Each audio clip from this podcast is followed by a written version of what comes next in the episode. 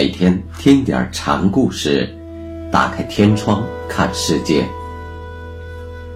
禅宗登陆一节，今天我们大家一起来学习太原福上座的最后一个小故事，题目是“在讲涅盘经”。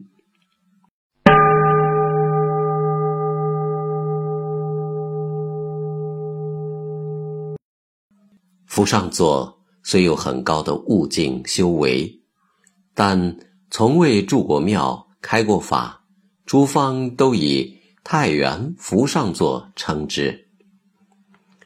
有一次，福在雪峰庙前站着，有位僧人过来问他：“什么是触目菩提？”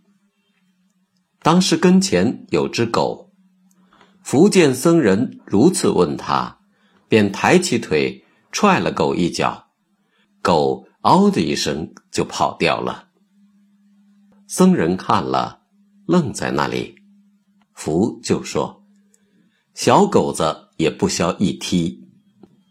菩提是觉悟，觉悟的人不沾智，不去以不沾智的法眼看事物，却跑到这里来问，竟连这只小狗子。”也不如，小狗子人踢他一脚，就马上跑了。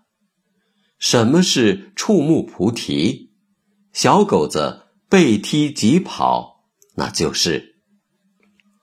宝福从展有一次削瓜，见福上座过来，就说：“说的就给你瓜吃。”拿过来，福说，宝福便给了福一片。福接过就走了，拿过来就是说的，虽很简单，但却难倒过多少人呐！想吃瓜，张口便要，这就是禅机，禅机就这么简单。后来，福上座又回到了久别的扬州，有位当朝的陈尚书。把上座接入宅内，虔诚供养。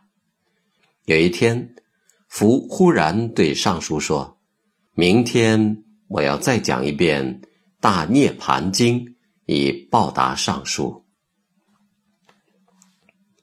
第二天，尚书把一切都准备好了，福上座升座，可好长时间一句话也没有。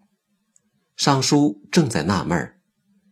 福又忽地挥了一下手中的戒尺，说：“如是我闻。”这是佛经中开首语，又招呼尚书，尚书应诺。